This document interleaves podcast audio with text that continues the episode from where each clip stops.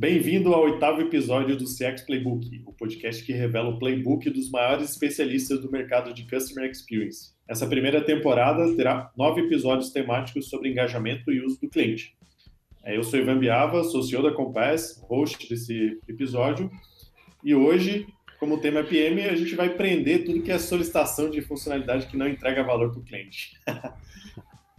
Maravilha, eu sou Matheus Souza, co-host do programa, e bora fazer um discovery aí do playbook do Alexandre. É, então, o convidado de hoje é o Alexandre Spengler, é, Head de Produtos B2B do Nubank. Spengler também já foi Group é, Product Manager no Resultados Digitais e fundador aí de três empresas. Então, cara, bem interessante aí, inclusive a tua história de empreendedor aí previamente. É, então, hoje ele vai falar aí pra gente sobre o playbook de engajamento dos usuários pelo ponto de vista do time de produtos. Spengler, muito bem-vindo, cara. Super prazer ter você aqui com a gente. Cara, eu que agradeço. Para mim é um prazer estar aqui também. É, agradeço pelo convite e espero que a gente tenha uma, uma boa conversa aí. Boa.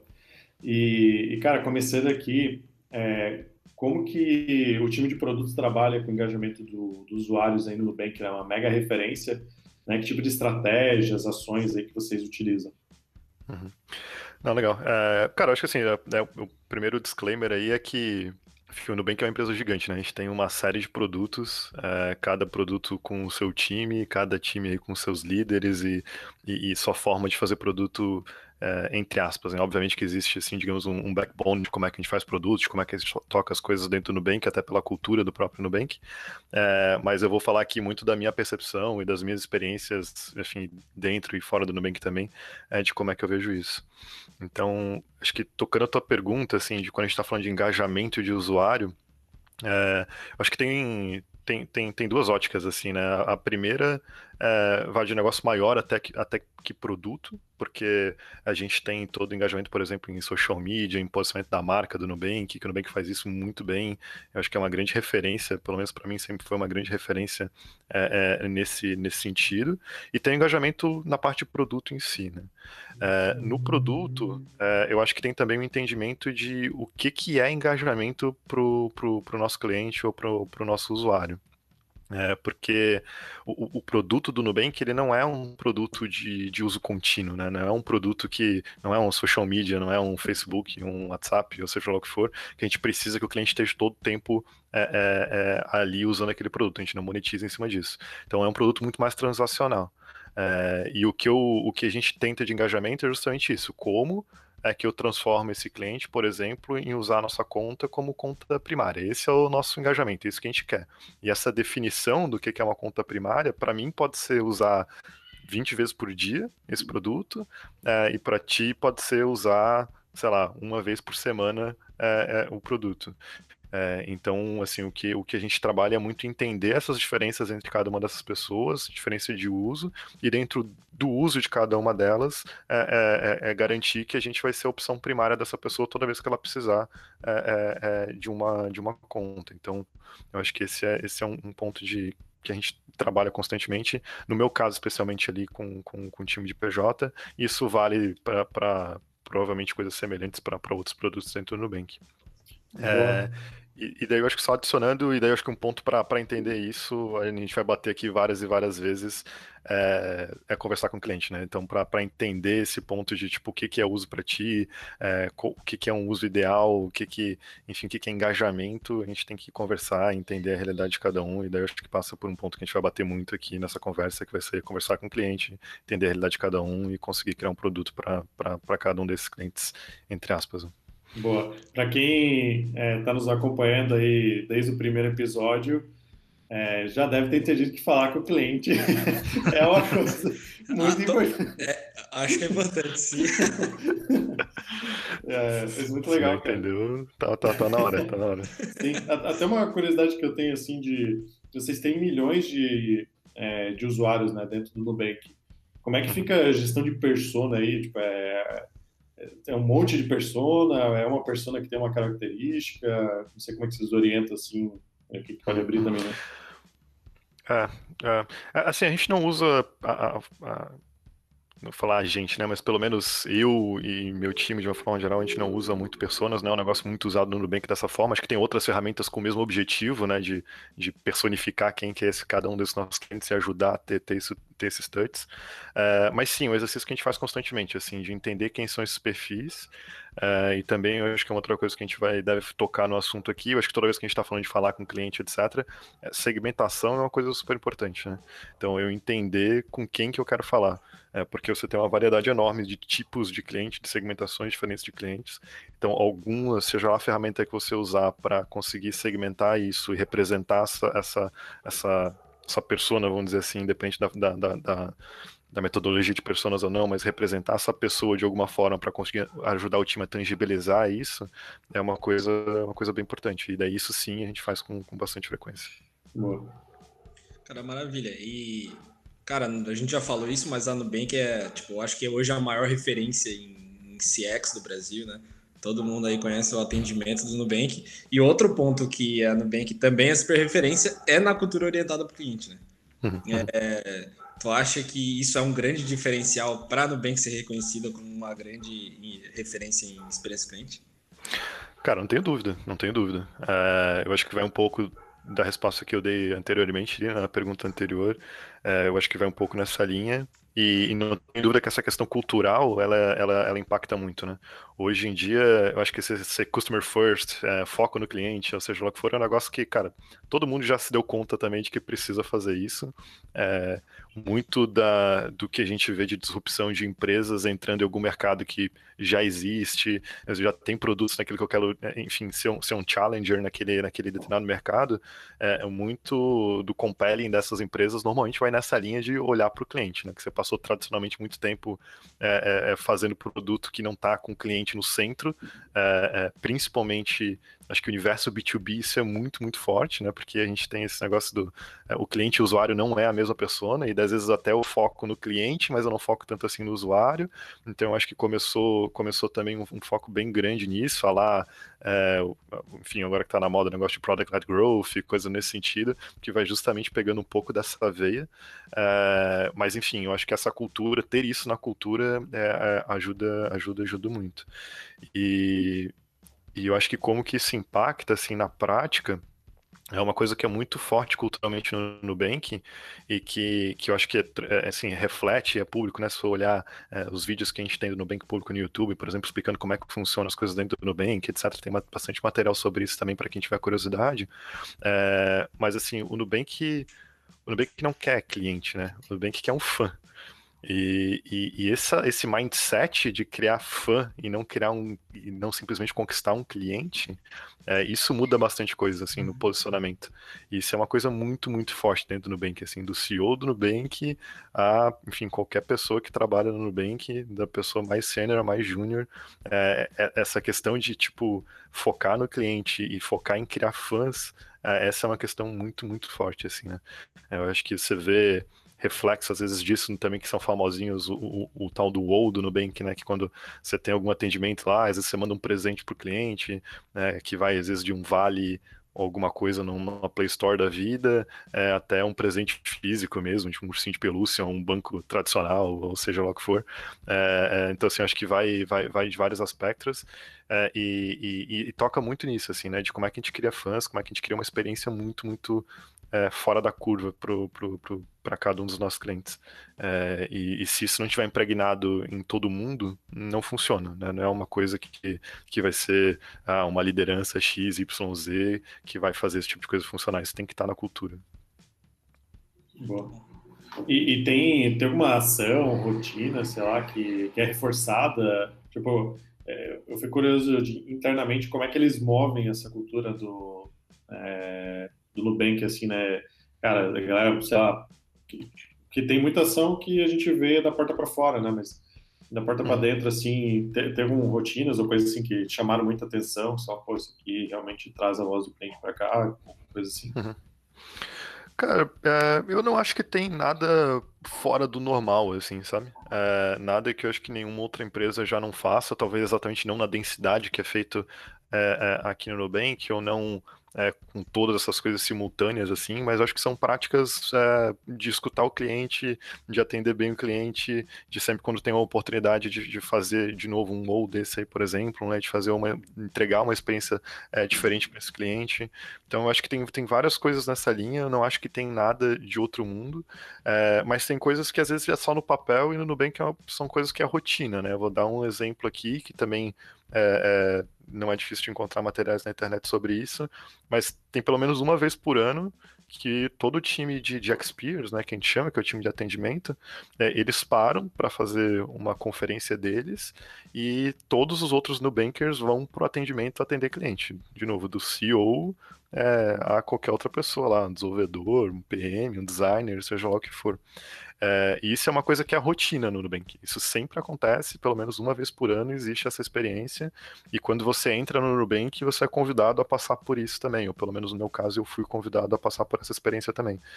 É, e essa experiência de contato direto com o cliente ali, apesar de a gente em produto, obviamente, estar tá lá o tempo todo conversando com o cliente, fazendo entrevista, aquela coisa toda, mas é diferente de você atender o cliente lá na ponta, sentir a dor que ele está sentindo, com aquela é, o, calor do momento, né? estou passando por um problema aqui, eu estou tendo que te ajudar ajudar a resolver, né? Suporte é uma coisa bem intensa. Né? Ninguém entra em contato com suporte quando tá tudo bem. É sempre tem algum problema é, e, e, a oportunidade de você pegar uma situação que eventualmente é desconfortável e transformar aquilo numa boa experiência. É, então acho que esse é só um exemplo de uma coisa que, assim, eu escuto falar em várias empresas esse tipo de coisa, ah, é, de vez em quando, do CEO a não sei quem é, atende, vai atender suporte, mas eu não vejo uma rotina tão estabelecida quanto o Nubank tem para essas coisas. Então, assim, eu acho que é, é realmente uma coisa que o Nubank leva bem a sério, é, não acho que é nada de outro mundo, acho que como tudo, assim, é disciplina e foco e tá o tempo inteiro martelando esse tipo de coisa, assim. Toda comunicação, né, qualquer apresentação que você vai ver é, interna do Nubank, enfim, de, de, de é, né, time executivo do Nubank de uma forma geral, enfim, qualquer apresentação que a gente tenha sempre tem algum touch nessa linha de é, é, é enfim, atender super bem cliente, de, de criar fãs é, e etc, etc. Sempre tem isso. Então esse reforço constante é, não deixa esse negócio morrendo. Sensacional. E assim, o que, que você acredita é, que é o primeiro passo assim para começar a trabalhar o engajamento do, do cliente aí pelo ponto de vista do time de produtos? O que, que, uhum. Quem está nos ouvindo aí, por onde começa? Cara, de novo, vamos, vamos bater no óbvio aqui, né? Começa por falar com o cliente. Então, acho que esse é, esse é sem dúvida nenhuma, o primeiro, no primeiro, primeiro passo. Acho que tem um pré-hack para isso, que é um, um ponto que a gente já tocou aqui, que é a segmentação. Então, assim, eu preciso segmentar muito bem, porque senão eu saio falando com pessoas completamente aleatórias que não necessariamente representam o meu target, a pessoa que realmente vai se tornar meu cliente. E, e às vezes eu tenho, eu tenho, digamos assim, segmentos que que eventualmente vão se tornar meu clientes, mas não é o meu público-alvo exatamente, né? Tá na periferia, digamos assim. É, e, e eu acho que às vezes isso acaba deturpando um pouco as conversas que a gente tem, como é que a gente quer desenvolver produto, etc, etc.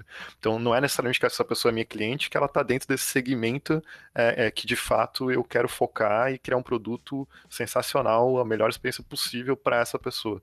Então segmentar muito bem a base, entender com quem que você está falando, é, isso é uma coisa super importante. E daí depois disso vem conversar com o cliente, vem entender, é, entender toda essa jornada desse cliente até ele, ele contratar esse produto, é, o que, que ele precisa, o que, que ele não precisa.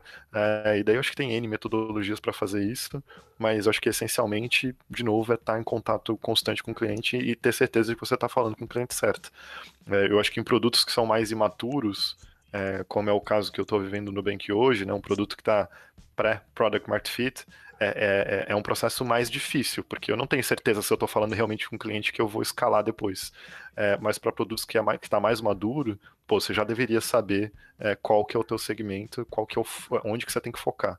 É, e daí essa questão de foco é, é, é, fundamental, assim, porque você não tem como atender todo mundo maravilhosamente bem. Você vai deixar alguns pratos caírem e você tem que escolher é, é, que pratos são esses. É, então, acho que essa é, para mim, é a grande dica. É meio óbvia, mas eu acho que precisa ser dita.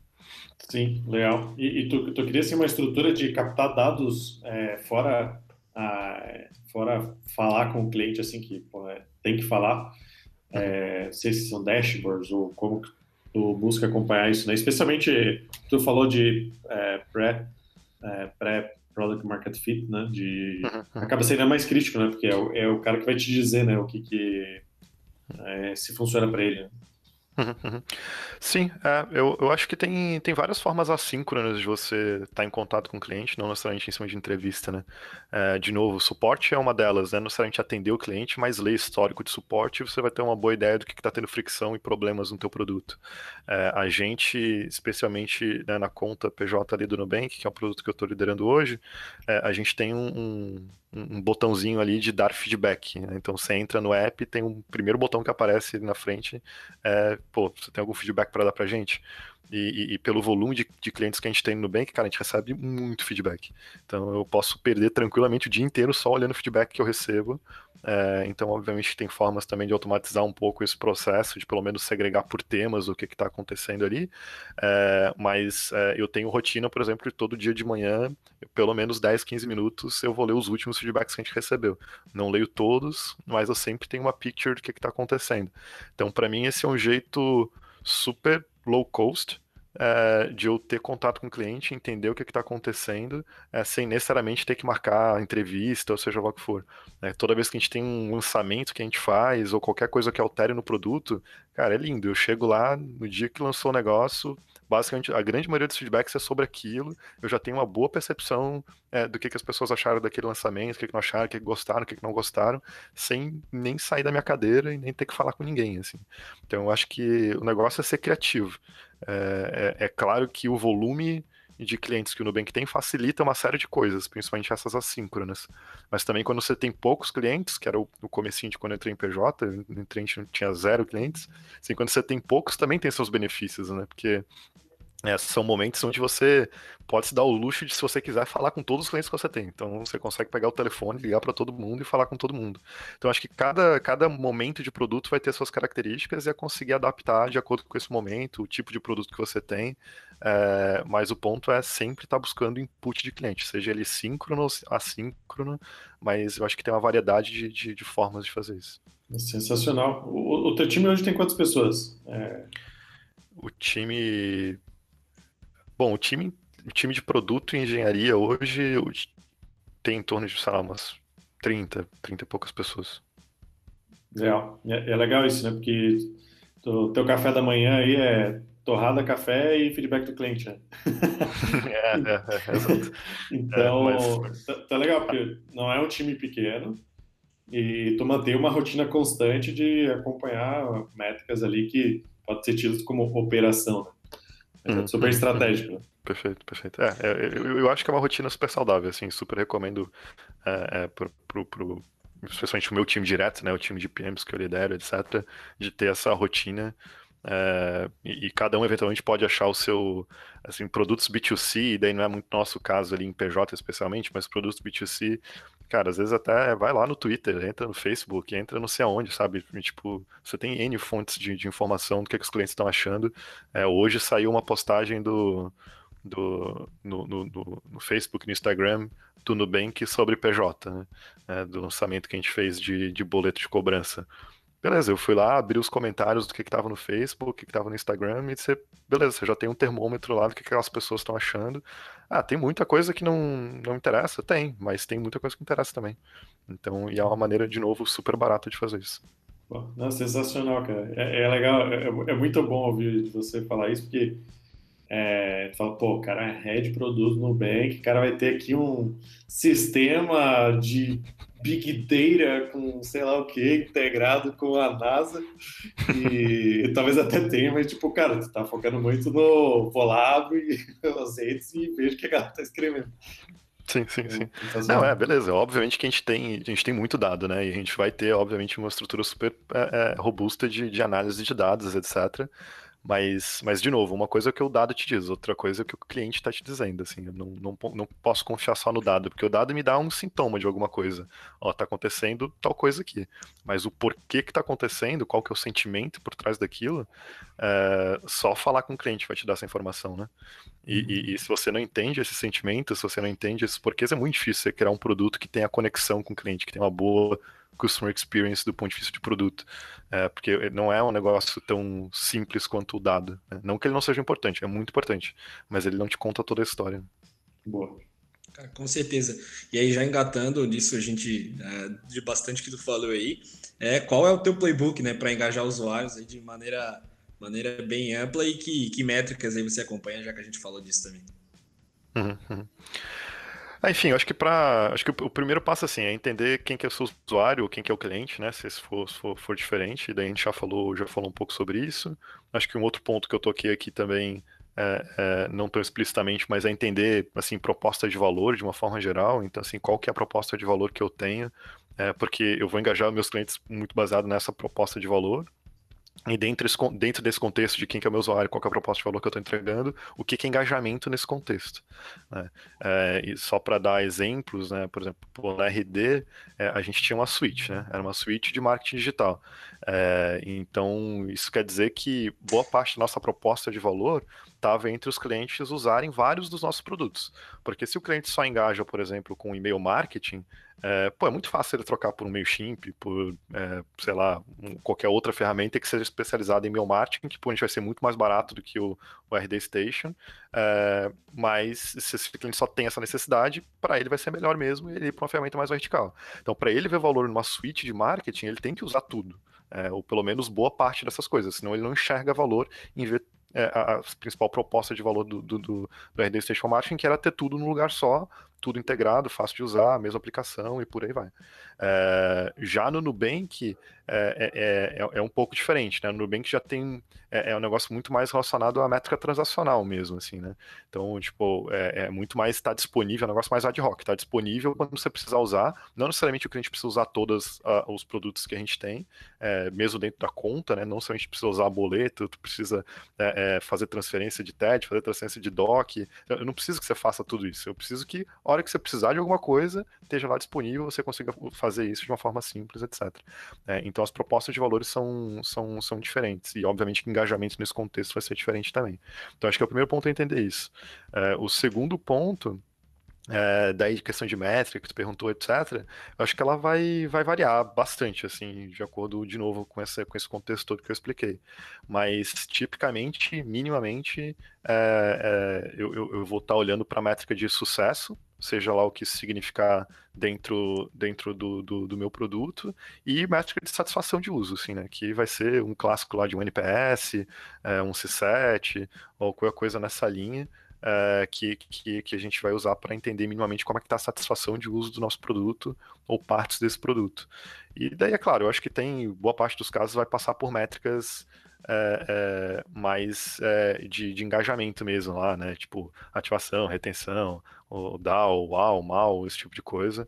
Então, acho que tem várias métricas nessa linha que está sempre sendo monitoradas, mas eu, particularmente, gosto muito dessa, dessas métricas de sucesso e de satisfação. Acho que elas dão um bom indicador é, é, de como é que está a saúde e engajamento dessa base de uma forma geral. E, e cara, assim, no, no Nubank atualmente, como tu falou, tu tá, tá nesse momento de descobrir o Product Market Fit. Né? Então, para uhum. quem não conhece o termo aí, né, quando você encontra o encaixe entre o produto e o mercado, e, e, geralmente é a partir desse momento que a empresa começa a tracionar mesmo em volume de clientes, usuários, etc. É, aí no, no caso do, das contas PJ do, do Nubank, né, é um modelo também B2B, né, e a, uhum. e a maior parte dos usuários do Nubank são B2C. Né? Uhum. Quais são os maiores desafios aí que você está enfrentando aí hoje né, nessa busca, uhum. em busca do, do PMF sagrado? É, cara, é, bom, eu acho que pô, Product Market Fit é um, é, é, um desafio gigante, assim, né? É, então, assim, tenho certeza, né, assim, vocês já passaram por isso, é, e eu acho que tenho certeza que, para quem já passou por isso, sabe que, pô, é um negócio, um negócio suado ali, né? né? E até porque você vive, vive com a corda no pescoço, né? Tipo, é um negócio que, pô, por mais que, no meu caso, eu tô tô bem protegido, digamos assim, tô dentro de uma empresa já super bem consolidada, etc, etc. É diferente quando é, o, o, Product Market Fit literalmente é a tua vida lá, porque se tu não conseguir passar por aquilo, tua empresa não existe. É, né, no meu caso, é, é, um pouco mais um pouco mais seguro, mas ainda assim, eventualmente, se eu não encontrar é, é, bons números. É, é, acho que felizmente a gente já passou dessa fase em PJ, mas pode ser que se não encontrasse bons números, é como já aconteceu com vários produtos dentro do Nubank, a gente vai dizer, pô, não faz sentido a gente continuar isso aqui e vamos, vamos para outro desafio. E faz parte é, dessa, quando a gente está expandindo o portfólio. Né? Mas, enfim, é, é, é, um desafio, um desafio bem, bem complexo, assim. Mas eu acho que do, do meu ponto de vista, assim, o que, o que é o principal, o, esse principal desafio é justamente encontrar esse segmento, é, e porque, assim, o produto, né, o Product Market Fit, como o nome diz, você tem uma dualidade ali de produto e mercado. É, no caso do Nubank, a gente está quase como um desafio que talvez seja mais tangível para a maioria das pessoas, que é um desafio de internacionalização, assim. Você já tem um produto, então assim, PF já tem um produto de conta, já tem um produto de cartão, já tem um produto de empréstimo, é, e o ponto é como é que eu adapto esse produto para PJ, para um segmento B2B. É, então, assim, o produto já existe. Obviamente que eu tenho espaço, e a gente está fazendo isso direto, como eu falei hoje, é, hoje a gente publicou essa, essa, essa, esse lançamento, não foi lançado hoje, foi lançado há um mês aí, mais ou menos, é, boleto de cobrança. Boleto de cobrança não é uma coisa que fazia tanto sentido para a PF. Então, beleza, a gente foi lá e customizou o produto para adicionar isso, porque fazia sentido para o nosso cliente. Então, a gente pode estender esse produto, customizar ele baseado na nossa necessidade. É, mas é uma variável que já está mais solidificada, assim, né? Eu não posso pensar, não é que eu não posso, mas vai ser muito difícil eu pensar num produto completamente aleatório é, que não existe em PF, por exemplo, é, porque é, eu não vou estar alavancando fortalezas que eu tenho ali e, e vou estar eventualmente perdendo time to marketing ali de, de, de lançar isso no mercado, né? É, então o esforço maior é encontrar essa segmentação e, e, principalmente do ponto de vista de rentabilidade, assim, quem que, quem que vai ser o segmento de cliente que tem fit com essa solução, que com alguns ajustes aqui eu consigo lançar esse negócio é, e ao mesmo tempo que vai trazer uma rentabilidade boa é, é, é, para o Nubank.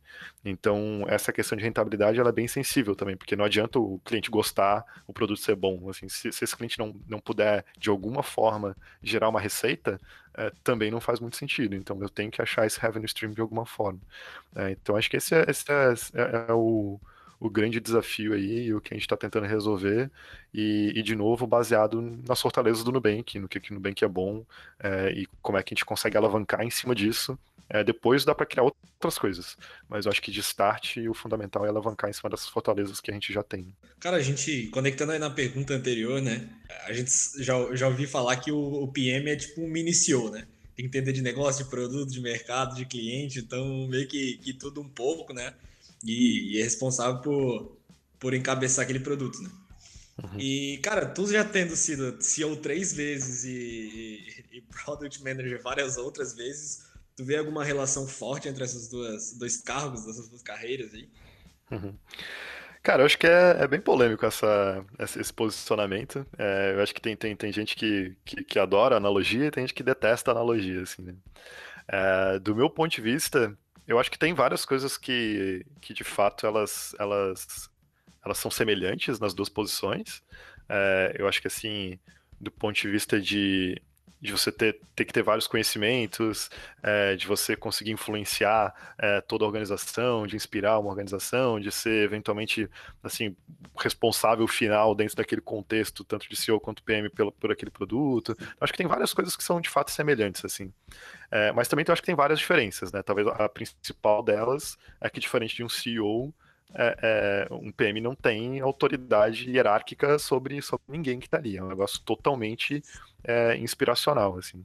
É, o, o, Rafael Farinazzo, que trabalhou comigo na, na, RD, ele tem uma frase que eu gosto bastante, que ele fala que, que PM ele tem a responsabilidade de um CEO e a autoridade de uma, uma líder de torcida. Assim. Uhum. Então, assim, você, você só, só tá lá torcendo e animando a galera, mas você não tem, é, é, é, é de fato, autoridade nenhuma para mandar a pessoa fazer XYZ.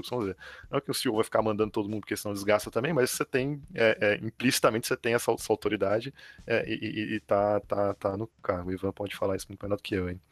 É, mas, mas então, assim, eu acho que, que tem sim, eu acho que várias analogias que fazem bastante sentido, mas eu acho que principalmente essa não é um negócio que, que eu acho que faz tanto sentido. Então, acho que se a pessoa vai eventualmente para produto achando que você vai mandar em todo mundo, cara, não é essa a realidade que você vai encontrar.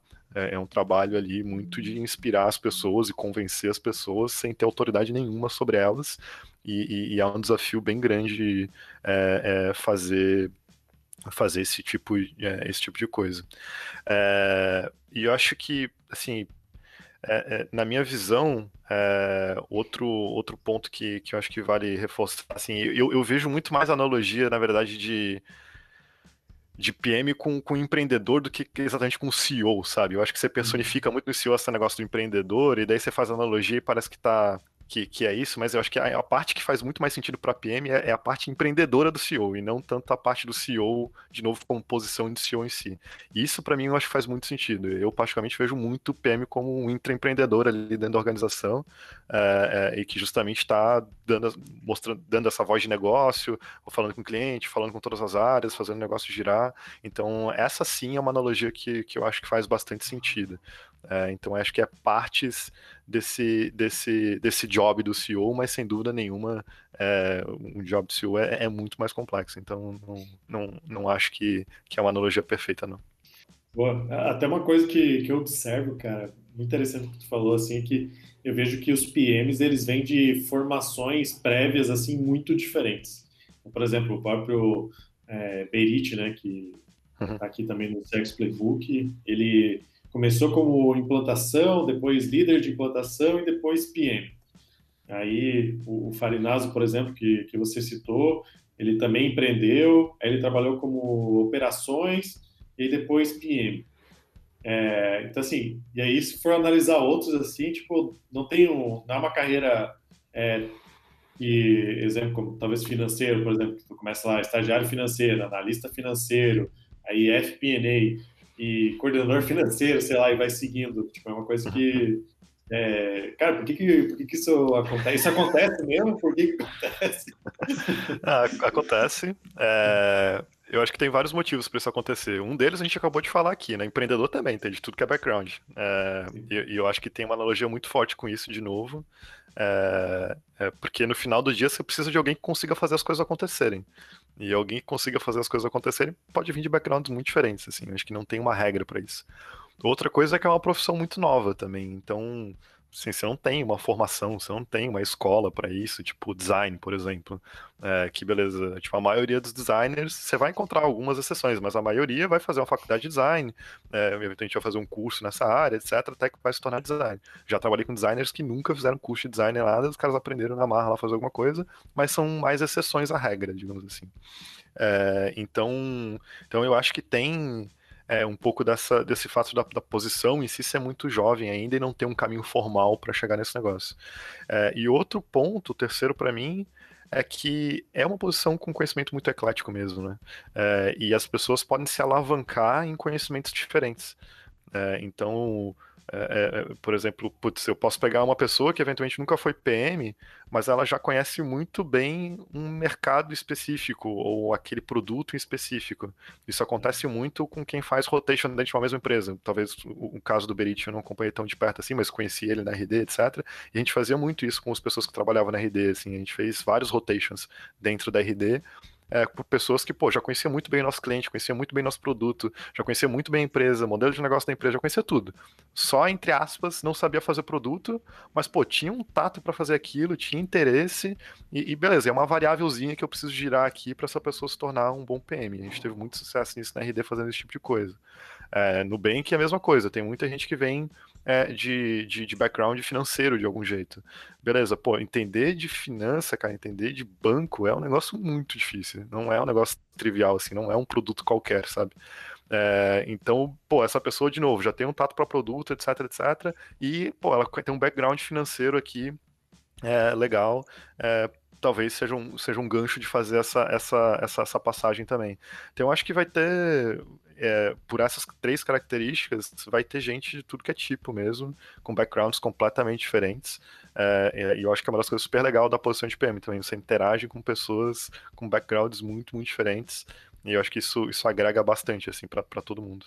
E, cara, assim, tu, tu, trabalhou quatro anos como gerente de produto na RD, que é um SaaS, né? Agora está à frente de um time de produtos de uma fintech e também tu foi CEO de, de, algumas, de algumas empresas, né? É, o que, que você aprendeu nessa jornada, assim, em diferentes áreas e funções assim, que, que você traz contigo, assim, né? Tu, pô, isso aqui eu desenvolvi nessa, nessa história que você traz contigo hoje. Cara, eu acho que teve vários, vários aprendizados aí, né? É... Oi, e, tu, tu já sofreu três vezes previamente para achar o Product Market Fit, né, cara? ah, é bem mais. É, é, bem mais que isso ainda. Porque quando eu, uma das empresas que eu tinha, a gente trabalhava com consultoria de, de gestão de produtos, desenvolvimento de produto, e o principal target nosso era empresas em Product Market Fit. Assim. Então, essa, é, só que daí ali eu estava do lado de, de, consultor, digamos assim, né? E não de quem estava com a skin the game da parada ali. É diferente, é diferente. Mas, enfim. É, cara, eu acho que assim, é, para mim tem três coisas que, que, que eu acho que, que são grandes aprendizados é, meus aí e eu acho que faz bastante sentido compartilhar de alguma forma. Acho que o primeiro é mais, mais genérico, assim, mas é, cara, aprender rápido. É, eu acho que sucesso para mim assim é um equilíbrio entre velocidade e qualidade desses aprendizados que você tem. É, se você por mais, por melhor que você aprenda, se você demorar muito para fazer isso, alguém vai te atropelar uh, do ponto de vista de empresa ou do ponto de vista de carreira profissional, carreira pessoal, profissional, assim. Uh, então, acho que você vai acabar ficando para trás, assim.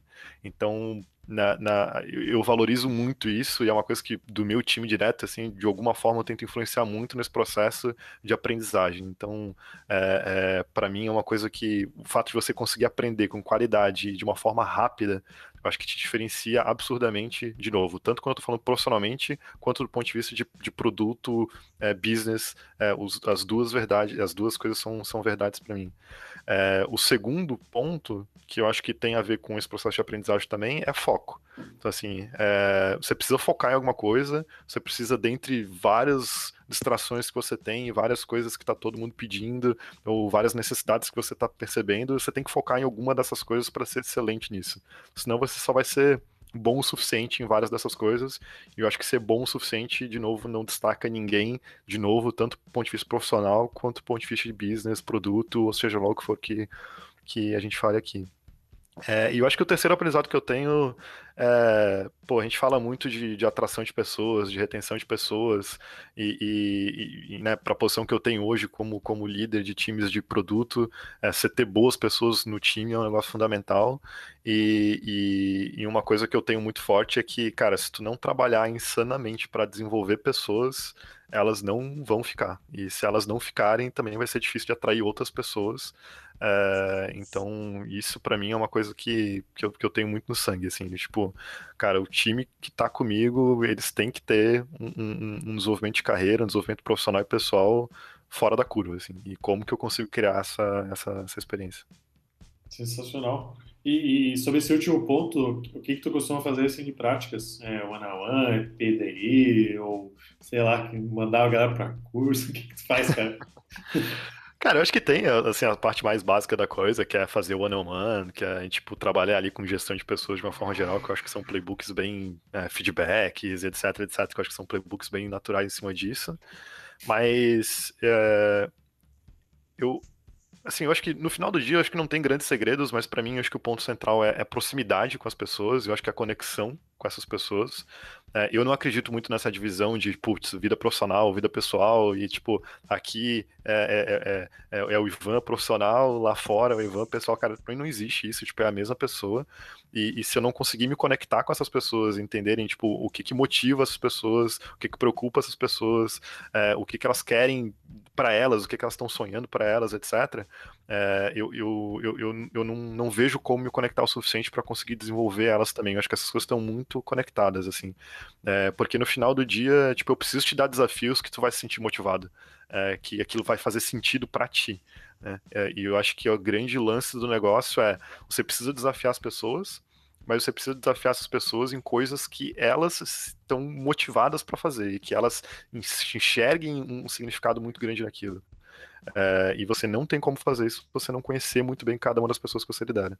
É, então, acho que putz, tem, tem, tem muita coisa nessa seara aí, eu acho que de liderança de pessoas, é, mas acho que, putz, se for falar uma coisa, eu acho que é isso, assim, de se conectar muito bem com cada um, conhecer muito bem cada um, e baseado nisso, você desafiar cada um dentro dos interesses que essa pessoa já tem.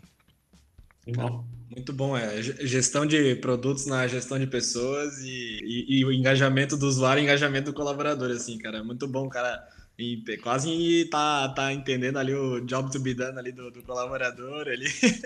então, cara, é muito bom mesmo. É, e para o ping-pong? Bora. Vamos embora. Beleza. Cara, o que, que você está lendo no momento? Cara, eu tô lendo um livro chamado Obviously a Elson, que é da April Dunford, que é um livro que, que fala sobre posicionamento, posicionamento de produto, posicionamento de marca, mas bem focado em posicionamento de produto. Um livro muito bom, bem curtinho, mas, mas bem bacana. Tô quase terminando ele. Boa. E qual fonte de conhecimento, seja um livro, artigo, vídeo, podcast, que, sobre CX ou sobre produto que você recomenda o nosso ouvinte a consumir? Uhum. Cara, sobre, sobre produto, é, eu acho que tem, tem muita coisa, assim. Acho que nos dois casos tem muita coisa, mas obviamente que sobre produto, que é, que é, que é a área que eu, que eu é, tô, tô diariamente processando essas coisas. Acho que tem muito material, mas assim, eu vou, vou indicar. Acho que o Inspired é um livro que, que faz, assim, tem que, tem que ler, acho que para quem quer entender melhor sobre gestão de produtos, etc., Inspired é, é, é uma leitura fundamental. E vou fazer um jabá aqui do meu podcast também, Product Backstage. É, tem, tem bastante material interessante sobre gestão de produto lá também. É, então vou ficar com essas duas indicações.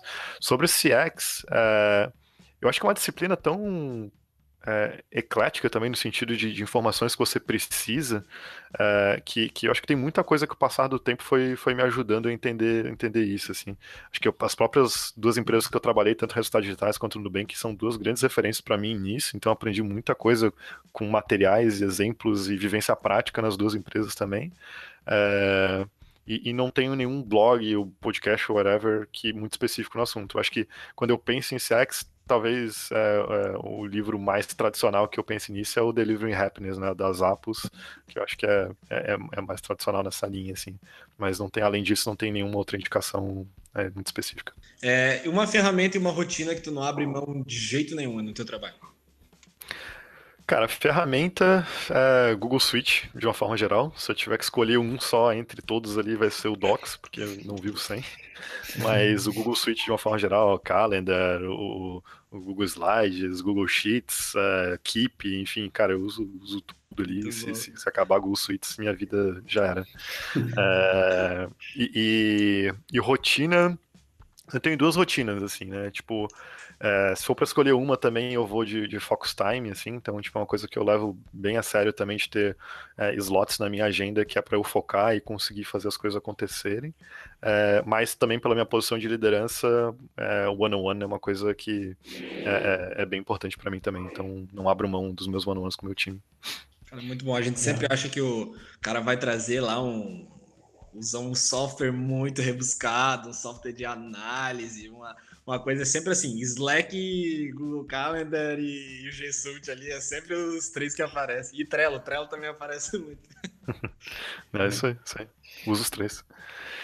E, cara, ao longo da tua jornada, você teve algum aprendizado sobre sexo, sobre o produto que você mesmo desenvolveu, que você aprendeu e passa adiante? Que aprendizado é esse? Cara, eu acho que o... Pô, eu falei aqui várias e várias vezes, assim, né? Mas é uma coisa que é, é, eu, eu acho super importante em produto é, e que bate em customer experience também, que de novo é foco e, e, segmentação, que são eu poderia até usar uma coisa como adjetivo da outra ali, né? Porque segmentação é o foco no determinado tipo de cliente. Mas se eu não, se eu não tiver se eu não souber qual é a segmentação que eu quero, que eu quero realmente atender, qual que é o cliente que eu quero realmente transformar em meu fã, uh, e eu não tiver foco nesse tipo de coisa, eu, eu, eu não, não, vejo formas de, de, fazer isso acontecer. Então, é, é para mim, o beabá de produto é entender muito bem sobre, cara, qual é a segmentação que eu quero atacar e ter foco insano em cima disso. Uh, esse é o principal aprendizado que eu tenho. Boa. Cara, maravilha. Por último aí, deixa um convite se tu quiser divulgar tuas redes sociais, teu podcast aqui é maravilhoso, lá o Product Backstage e qualquer outra coisa que, que você quiser. Show. É, acho que para quem quiser conversar comigo, LinkedIn, sem dúvida nenhuma, é a melhor forma de fazer isso, é onde eu consigo me organizar melhor, etc. Então, enfim, é, fica o convite aí para se conectar lá através do LinkedIn. E, como eu já falei, tu mencionou aqui também, cara, quem, quem, quem quiser me ouvir um pouquinho aí também, entender um pouco mais sobre o produto, é productbackstage.com.br, está disponível também Spotify, Apple Podcasts, Google, Google Podcasts, por aí vai. É, é, tenho, tenho trabalhado aí para fazer dele uma, uma boa fonte de aprendizado de produto. Boa. Que aula, hein? É, cara, chegamos ao fim de mais um episódio do Sex Playbook, A versão em vídeo do podcast você encontra no YouTube, a versão em áudio no Spotify, Google Podcast, nos principais agregadores. Além disso, você pode acompanhar mais conteúdo sobre CX no site useronboarding.com.br e também no Instagram, Twitter, LinkedIn Facebook da Compass, buscando por arroba compass.io. Spengler, muitíssimo obrigado, cara. Aprendemos muito aí contigo, é, o público que está nos ouvindo. Até a próxima. obrigado, cara. Obrigado pelo convite, Ivan, Matheus. É, e foi, foi um prazer estar aqui com vocês.